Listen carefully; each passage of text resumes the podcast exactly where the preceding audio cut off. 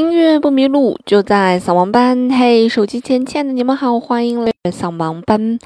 做广告哈，我的专辑发行了，大家可以去任何的音乐平台去听我的歌哈。另外，我还有一个粉丝群是幺五二八六二八八五，在那儿我会跟大家聊聊天呀之类什么的哈。好了，上一次呢，我们讲了这个跟钢琴有关系的一系列的东西。我们说它为什么能变成乐器之王？那今天跟大家来聊一聊挑选钢琴的事情啊。其实，在之前有很多朋友问我怎么样去买钢琴，但其实我对买钢琴知道的并不多，因为我小的时候弹琴买钢琴肯定不用我管嘛，对吧？就是家里面人给我买的。那么长大之后 进行钢琴的买卖交易，所以其实我也不太懂，所以我就专门。去找了一本书来学来看，然后怎么样去买钢琴啊？确实也学到了不少，所以今天来跟大家一起来分享分享。首先第一个问题就是买二手琴还是买新钢琴啊？如果不差钱啊，那还是买这个新钢琴会相对来讲好一些，嗯，因为毕竟二手琴跟二手车一样嘛，嗯，如果你没有办法去鉴别它的话，你可能不知道哪个地方它有一些改动，或者哪个地方不好用了，你不知道。所以买回家很有可能就买买了一堆这个废木头哈，所以预算允许的情况下，当然是买新琴是最好的了。那买新琴关键的在于什么？其实，嗯，对于新琴来讲啊，每一次一架新琴，嗯，音质还是有一些不一样的，因为毕竟它是一个制造工艺嘛，对吧？它可能零件的衔接呀，或者哪怕一点点那个使用木材的。呃，部分不同啊，那可能也会影响到钢琴的音色，所以呢，建议是能去那儿自己挑，就自己弹，自己试一试啊。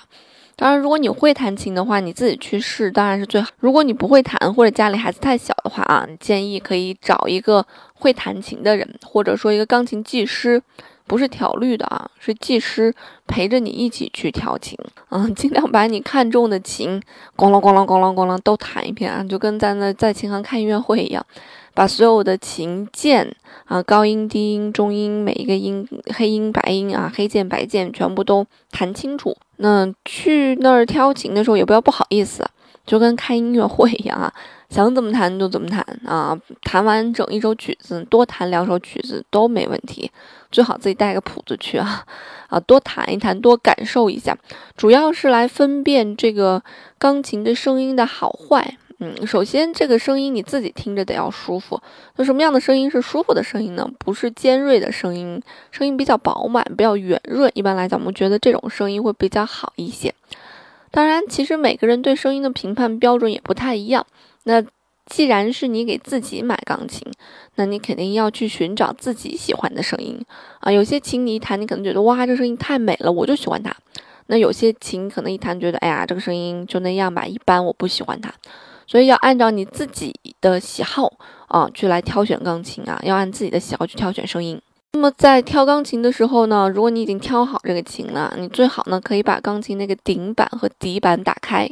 就把钢琴卸掉哈，啊，我把那个板板拿走，那个板板一拿走，你就能看见所有的琴弦在那儿啊，包括底板也是一样，这样钢琴的共鸣会很好，嗯，就是它那个声音会大很多。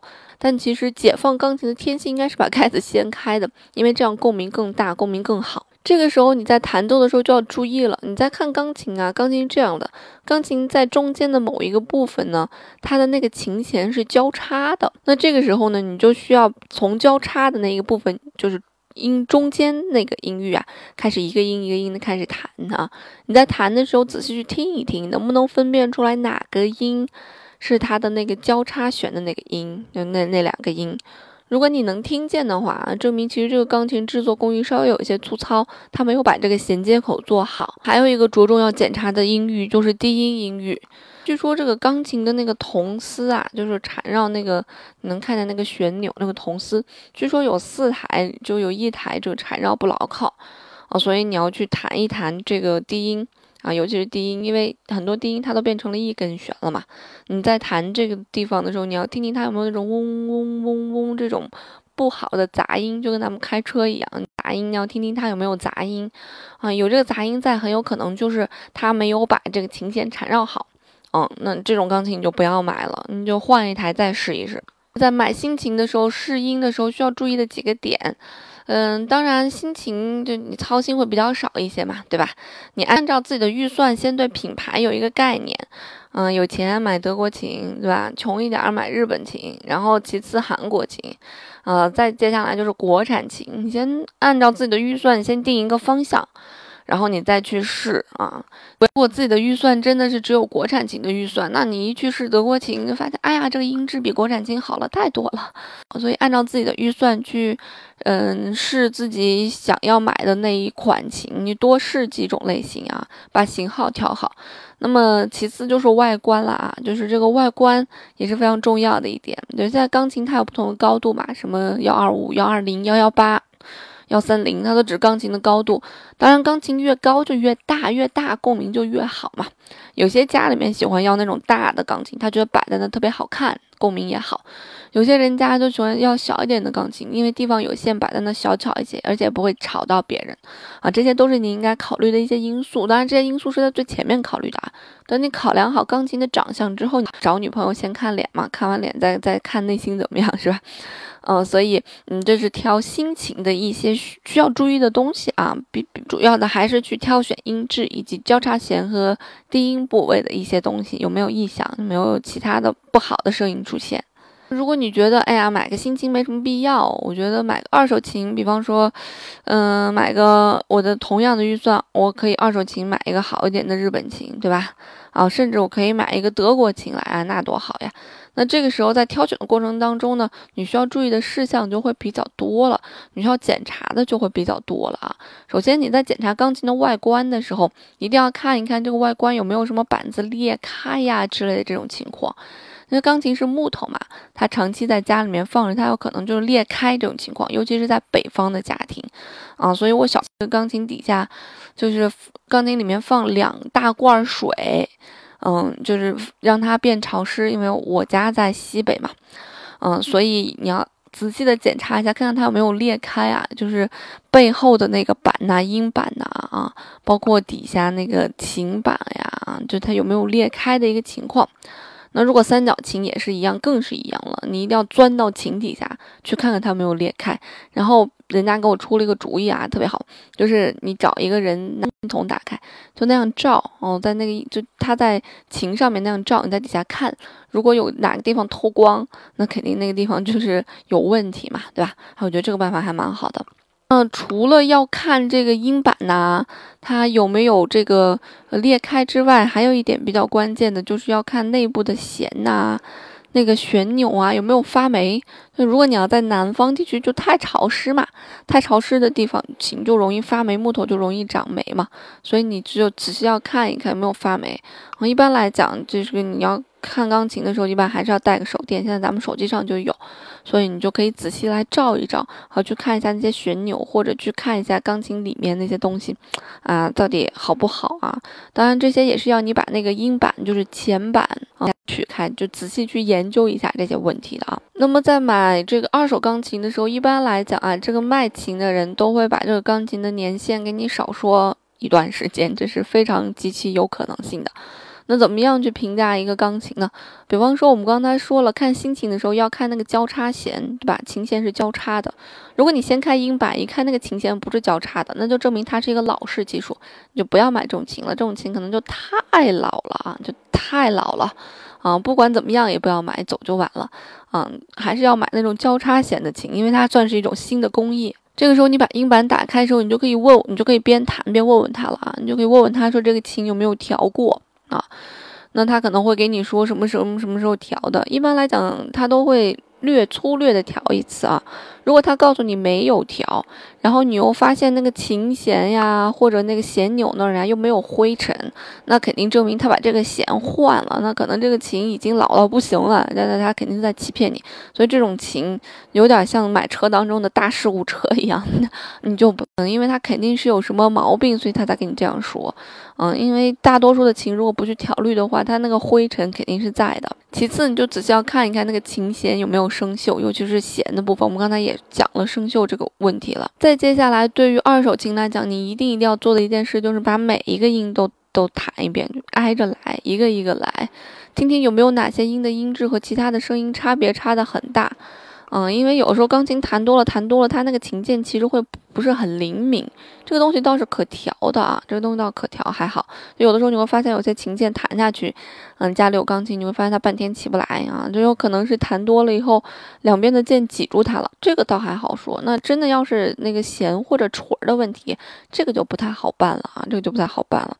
那嗯，如果你是觉得这个琴琴键的灵敏度不太够，其实也有办法，就是。对那个锤儿锤儿进行一些改造，但是这个改造改造的好还无所谓，改造的不好会对琴锤儿的伤害很大，它有可能在敲击弦的时候那个音质会变化很大，所以这个东西是需要小心的。那么其次呢，你就要检查一下这个钢琴的牌子啊，这个钢琴的牌子，你最好是听说过这个牌子，以及检查过这个牌子，知道这个牌子的历史是什么，由来是什么，对吧？然后还要严重细心注意的一点 就是这个牌子的拼写，每个字母是不是都是一样的？嗯，看过大街上很多山寨嘛，都很有可能他用这个来糊弄你啊，这这是非常关键的一点。其实每一架钢琴，它在出厂的时候，除了这个牌子，它还有一个序列号的。它这个序列号可能在钢琴的就是那个音板上面，掀起来那块板上面，或者有可能在就是镶着琴弦的那块板上面，反正在边边角角地方会有它的序列号。嗯，建议你可以去查一下它那个序列号，你问一下它那个序列号在哪儿。一般来讲，这个序列号就能够。帮助你判断这个琴是哪一年的了。其中有一本书叫做《皮尔斯钢琴大典》，那本书里面就是型号的钢琴厂家的钢琴，他们在出厂某一年的钢琴的时候，喜欢写什么样的序列号。所以你可以通过这个东西，就大概的能够辨别钢琴大概是哪一年的，嗯，就不至于被被这个商人骗嘛。所以基本上大家都会把这个钢琴往后说很多年的，就跟那个买二手车改里程一样，啊，所以你要注意一下这个问题。然后你还需要检查的一件事情就是，嗯，和嗯和钢琴齐平之后，你看看它那个琴键平不平整，嗯，如果那个琴键实在是过于参差不齐，那就证明它的弦儿是。就是那个琴锤儿，它其实已经不整齐了，就因为使用年限过多，也没有调整过，嗯，这个东西你需要注意一下啊。然后还需要检查的一件事情呢，就是在这个琴轴的部分啊。就是调弦的部分，你可以观察一下，在这个琴轴的部分有没有那种粉笔的记号。为什么要有粉笔的记号呢？就是一般来讲啊，在这个调律的过程当中，调律师都有一个习惯，就是看见这个，就是这个调律师啊，看见这个音如果有太大的问题啊，这个弦儿有太大问题，他会在这个音旁边拿粉笔画一个白线啊，方便今后的调律嘛，对吧？他先把所有调完，然后再返回来调这个东西。所以，如果你会发现这个琴的这个粉笔头太多的话，那问题的键也会比较多一些。所以你也慎重考虑要不要去购买它啊。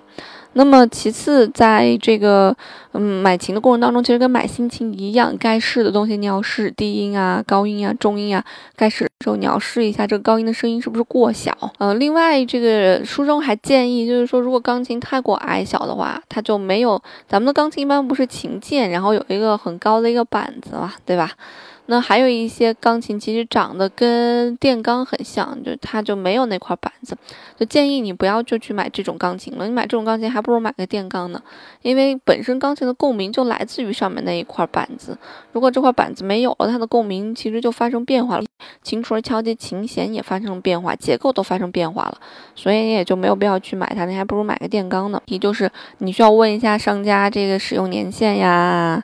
这个钢琴的总体状况呀，归属历史啊，就跟问这个前男友的 情史一样，反正就打听清楚吧啊，打听用怎么样用过，打听清楚啊。但是打听归打听，信不信的你自己去分辨啊。反正这就是买琴的时候你大致需要注意的一些问题啊，就是你自己再去买琴的时候需要注意一些问题。那你要把这些问题注意到了啊，大事情是不太会有的。嗯，那么如果你觉得不保险的话，尽量还是找一个比较专业的人陪你一起去看一看，啊，陪你去挑一挑这个音质怎么怎么样，然后包括价钱啊合不合理呀。二手琴对于新琴的比例来讲，如果二手琴不是新琴价格的将近一半的话，也就没有必要去购买了。那你还不如买个新琴呢，是吧？那钢琴买回去的保养也同时很重要。这钢琴啊，制作工艺那么复杂，它对温度和湿度的要求其实都很高的。太潮湿啊，或者太干燥啊都不好啊，太热呀、太冷啊都不好，都会对那个木头有影响，都会对音质有影响。所以我们现在一般买二手琴都不会那么在乎啊。如果你哪一天特别有钱，买了一台斯坦威，嗯，一百多万的斯坦威放在家里面，哎呀，那这个就真的是要注意了，真的是专门为它买这个加湿器啊、除湿的呀，或者干燥器之类的这种东西了啊。好了，那这就是今天的节目了。那希望对你在选购钢琴的过程当中有一些帮助吧。那我们下周再见啦，拜拜。